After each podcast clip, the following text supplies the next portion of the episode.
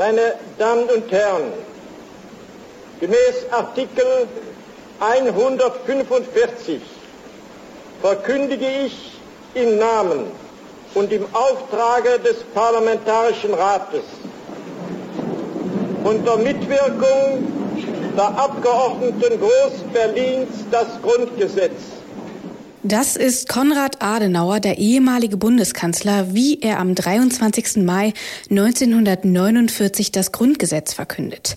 Das bedeutet auch, dass wir in diesem Jahr 70 Jahre Grundgesetz feiern und wir nehmen dieses Jubiläum zum Anlass, um uns unsere Verfassung einmal genauer anzuschauen, und zwar ein ganzes Jahr lang. In guter Verfassung. Der Grundgesetz-Podcast.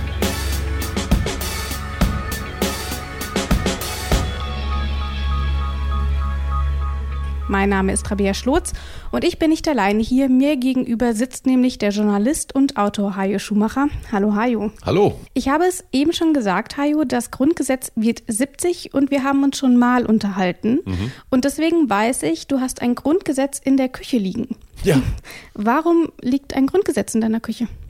Ähm, ich glaube aus schlechtem Gewissen und aus so einem erzieherischen Anspruch heraus. Weil ich weiß von meinen Söhnen, der eine wohnt schon nicht mehr bei uns, aber der andere ist 13, der ist noch abhängig von unserem Kühlschrank.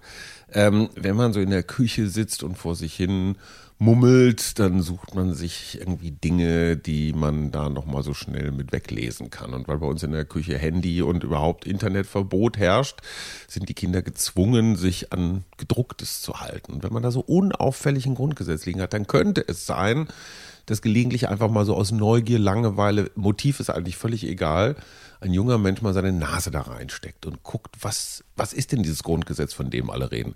Mit Aufklärungsbüchern ist das ähnlich. Ne? Die lässt man ja auch eher zufällig liegen in der Hoffnung, ja. dass dieses etwas mühsame Geschäft äh, Sexualaufklärung dann so erledigt wird. Beim Grundgesetz ist es ganz ähnlich. Es ist so ein bisschen, eigentlich sperrig erstmal, auf der anderen Seite aber nun mal die Grundlage unseres täglichen, doch sehr komplexen Zusammenlebens. Schadet nichts, das mal in Grundzügen zu kennen. Schadet nichts, das mal in Grundzügen äh, zu kennen. Du sagst es schon. Aber hattest du denn vor diesem Podcast irgendwie das Gefühl, dass du tatsächlich viel über das Grundgesetz weißt? Nein, ich, ich gestehe, ich bin kein Jurist, äh, schon gar kein Verfassungsjurist. Ähm, als Journalist bin ich natürlich immer wieder von diesem von dieser Frage, ist ein Gesetz Grundgesetz kompatibel? Das ist letztendlich das Grundgesetz der Filter, wo alles andere durch muss, das Nadelöhr. Also jedes, ja, jedes Gesetz, egal woher, muss passen. Und ähm, ich versuche dann immer die schlauen Kommentare in der FAZ, in der Süddeutschen, weiß der Geier wo zu lesen gestehe, ich verstehe nicht immer alles. Juristensprache und richtige Sprache sind natürliche Feinde. Ich weiß aber auch, dass es wichtig ist und ich bin äh, extrem glücklich, dass wir auch noch sowas wie eine Verfassungskultur haben. Ich meine damit Journalisten, die tatsächlich in Karlsruhe sitzen, Verfassungsrichter kennen, selber Juristen sind, ähm, die sich das unter, ich würde mal sagen, seriösen, ernsthaften Kriterien angucken und nicht immer nur so Showjournalismus machen, wie wir ja ganz häufig. Also man, man, man braucht eben auch solche Instanzen, also Menschen, die sowas wichtig finden, kompetent sind, sich um sowas gerne kümmern, leidenschaftlich kümmern. Und Grundgesetz und Leidenschaft, das gehört ja auch ein bisschen zusammen, auch wenn man denkt, uh, so olle Texte sind ist ein bisschen so wie Bibel und zehn Gebote. Schadet auch nicht, man muss sich ja nicht an alles halten, aber schadet nicht, es zu kennen. So ging es mir auch, bevor ich mich äh, mit der Podcast-Idee befasst habe, die ja bei uns in der Redaktion bei Detektor FM aufgekommen ist, habe ich ehrlich gesagt auch mich nicht sonderlich häufig mit dem Grundgesetz mhm. auseinandergesetzt. Du sagst es schon, das ist nichts, was man mal eben liest, womit man sich ähm, tagtäglich beschäftigt, eben weil es etwas ist, ähm, was häufig schwer verständlich geschrieben ist, was häufig eben auch überhaupt nicht für den Laien wirklich einsehbar ist. Und ich glaube, so geht es auch vielen in diesem Land. Und wir wollen das ein bisschen ändern in unserem Rahmen und unseren Hörern das Grundgesetz einmal näher bringen. Und wie genau, das werde ich gleich noch erzählen. Aber zunächst will ich auf die Anfänge dieses Podcasts zurückblicken. Die ursprüngliche Idee, man müsste doch mal was über das Grundgesetz machen, kam nämlich von dir. Mhm. Erzähl doch mal, wie ist es dazu gekommen? Ähm, persönliche Betroffenheit. Äh, dieser Geburtstag, 70 Jahre Grundgesetz, äh, ist ja immer so ein guter Anlass, ein Thema irgendwo hinzubringen, am besten in die Öffentlichkeit. und wie so viele Geschichten persönliche Betroffenheit. Ähm, mich interessiert das. Ein Satz wie die Würde des Menschen ist unantastbar. Ne, das ist also der, der große erste Satz. Der ist jetzt nicht so kompliziert, der ist auch nicht so juristisch. Den versteht eigentlich erstmal jeder. Sobald du in die auch nur eine Schicht tiefer geht, wird schon wahnsinnig kompliziert, weil was ist eigentlich die Würde des Menschen und wo fängt deine Würde an und endet meine? Was bedeutet das für alltägliches Auseinandersetzen oder Zusammenarbeiten? Und das ist das Interessante. Es ist ja nicht nur, es hat ja nicht nur eine juristische Dimension, es hat ja auch eine, eine Miteinanderdimension. Das Grundgesetz regelt ja auch im Geiste jedenfalls etwas mehr, nämlich eine Kultur des Miteinanders, auch eine Kultur des Gegeneinanders. Und diese alten Grundsätze, so Freiheit gegen Sicherheit, also wie weit darf ein Staat meinetwegen in deinen Daten rumfummeln, um mich vor dir zu schützen, nur mal jetzt rein theoretisch, mhm. ja. Also wie viel Sicherheit kann mir gewährt werden und wie viel Freiheit dir gelassen werden, das muss jeden Tag aufs Neue verhandelt werden und letztendlich ist das, was ist das, das, was unsere Politiker wenn sie nicht gerade Geld verteilen, ähm, jeden Tag machen. Soziale Grundsicherung, Hartz IV, die ganzen Mann, Frau, Gender-Themen und sowas. Ja, also wie lassen die sich einordnen in einfach nur in diese Würdegeschichte? Das, das klingt so einfach und ist doch so hochkompliziert. Und das war mein persönliches Interesse. Ne? Wie viele von diesen über 140 Artikeln sind für uns relevant? Viele ordnen einfach auch nur so Geschäfts, ich sag mal, Geschäftsordnungssachen. Die sind auch wichtig, aber jetzt nicht so für unser tägliches Zusammenleben. Also was weiß ich, wie ein Bundeskanzler jetzt per Misstrauensvotum und und und. Das kommt jetzt in Deutschland nicht so rasend häufig vor. Gut, dass das auch geregelt ist. Zweiter Aspekt, es ist natürlich auch verdichtete Geschichte, weil dieses Grundgesetz ist das Ergebnis von auch zwei Weltkriegen, einer Weimarer Republik, die nicht richtig funktioniert hat, die ja auch schon ein Grundgesetz hatte, die Weimarer Verfassung, mit ihren Schwächen. Also es ist ein, dieses Grundgesetz ist ein Lernprozess und von der französischen Revolution über die Bill of Rights äh, in den USA ähm, ist das so eine äh, kondensierte Gerecht, der Versuch von kondensierter Gerechtigkeit. Klingt jetzt ein bisschen abgehoben, aber äh, die Hitlerei, mit der man immer alles begründen kann, aber war natürlich auch eine Folge eines unvollkommenen Weimarer Gesetzeswerkes. Und insofern ist es ähm, ein Blick zurück, dieses Grundgesetz, aber auch ein Blick nach vorne. Insofern auch ganz viel deutsche Geschichte. Da sprichst du schon ganz viel an, was wir in diesem Podcast tatsächlich auch noch weiter und tiefgründiger besprechen wollen.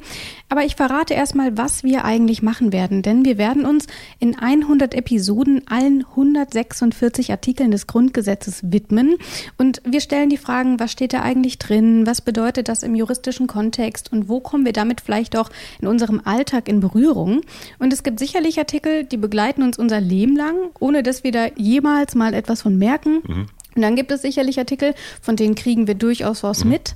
Aber es gibt zum Beispiel auch Artikel, die wurden noch nie in unserer Geschichte der Bundesrepublik angewandt. Ist das ein gutes oder ein schlechtes Zeichen? Das werden wir noch sehen. Sind die überflüssig oder haben wir einfach noch keine radikalen Zustände gehabt?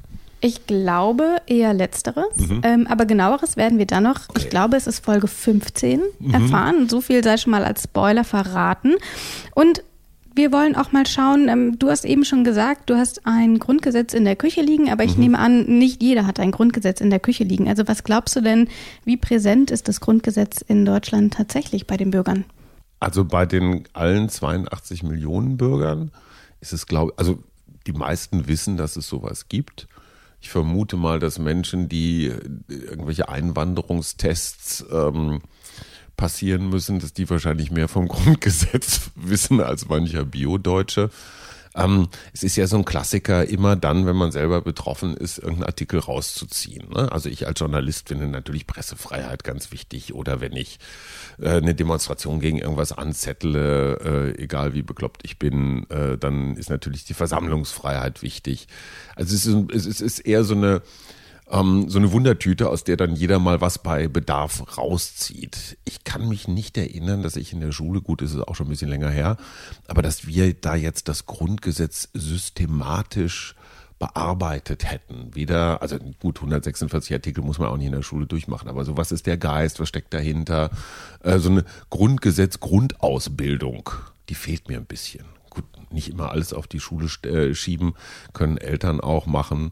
Ähm, aber zu, zu kapieren, das Grundgesetz ist kein Feind oder ist jetzt nicht irgendwie so ein, so ein kompliziertes Regelwerk wie, wie so eine Behörde, wo ich, wo ich, wo ich im Wesentlichen Probleme zu erwarten habe, sondern das Grundgesetz ist mein Freund, ist deine Freundin und ähm, äh, schafft Regeln, die nicht gegen Menschen gerichtet sind, sondern es ist ein sehr, sehr man kann fast sagen, ein mitfühlendes Gesetzeswerk, weil immer gedacht wird, so wie können wir Gesellschaft am stabilsten, demokratische Gesellschaft, auch gerechte Gesellschaft, ne, Eigentum verpflichtet und solche Geschichten. Ähm, und manchmal habe ich das Gefühl, da fehlt so ein bisschen die Liebe der Deutschen zu ihrem Grundgesetz. Verfassungspatriotismus ist, glaube ich, ein Begriff, den Jürgen Habermas mal ins Rennen gebracht hat, der große deutsche Philosoph, immer nach der Frage, wie deutsch bist du, wie national bist du, wie patriotisch bist du. Das Grundgesetz ist etwas, auf das wir Deutsche uns alle verständigen sollten, egal welcher Couleur, welchen Alters, welchen Geschlechts, welcher Gesinnung. Damit hast du ja auch schon ein bisschen genannt, ähm, an was du so denkst, wenn du dich mit dem Grundgesetz beschäftigst. Und ich habe aber nicht nur dich gefragt, mhm. ähm, was du damit ähm, verbindest, sondern wir haben auch mal Leute auf der Straße gefragt. Ein Kollege von mir ist dankenswerterweise mal losgezogen mhm. und der hat dann einfach mal die Leute angesprochen und gefragt, hallo, woran denken Sie eigentlich, ähm, wenn wir Ihnen das Wort Grundgesetz entgegenschmeißen? Mhm. Und diese Antworten haben wir bekommen. Die Würde des Menschen ist unantastbar. Die Würde des Menschen ist unantastbar. Die Würde des Menschen ist unantastbar. Zum Beispiel das Eigentum verpflichtet. Ähm, äh, nee. Äh, die Würde des Menschen ist unantastbar. Äh,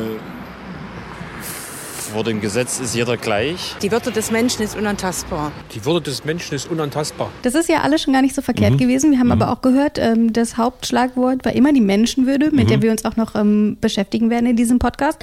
Und damit wir aber bald doch viel mehr wissen, als diese paar Sätze über das Grundgesetz, habe ich uns fachkundige Unterstützung besorgt. Sehr gut. Denn es wird uns in jeder Folge immer auch ein Jurist oder eine Juristin begleiten.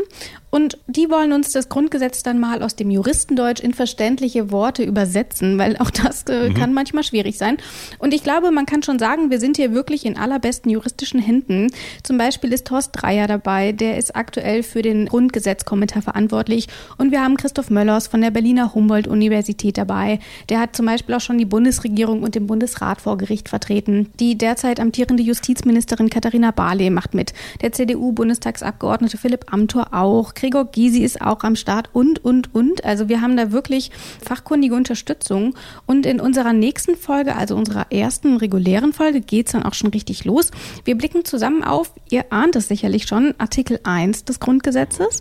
Zu hören seien wir diese Folge natürlich auch bei Detektor FM, aber zum Beispiel auch bei Spotify. Und wieder mit dabei natürlich Hajo Schumacher.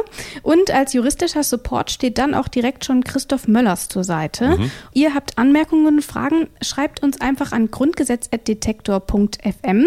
Ansonsten, ich sage Tschüss.